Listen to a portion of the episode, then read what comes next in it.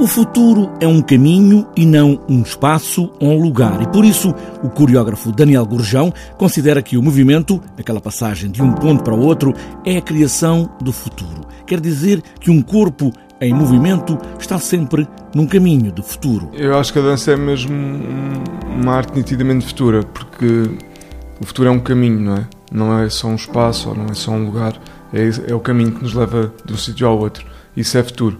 E a dança é nitidamente isso. É, há sempre esse movimento, há sempre uma coisa uh, de ir uh, para a frente, não é? O que é que fazemos com este corpo que continua, apesar de tudo, a mover-se? Estamos a falar dos bailarinos, onde o corpo é matéria-prima de trabalho, mas também dos outros, como nós. Isto do nós como futuro é todos nós, todos nós, humanidade, é?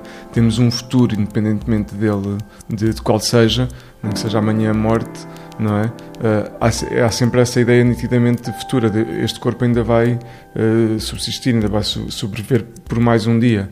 Uh, isto é uma coisa que nos acompanha a todos, é uma, é uma evolução, não tem só a ver com bailarinos. Claro que num bailarino que dançou 20 anos ou 30, isto é muito forte porque foi o material de trabalho deles Uh, e o corpo às vezes já não responde da mesma forma, não é? E a música nesta peça, Nós como Futuro, é uma criadora de um certo clima, não é uma contadora de histórias, é música para o caminho.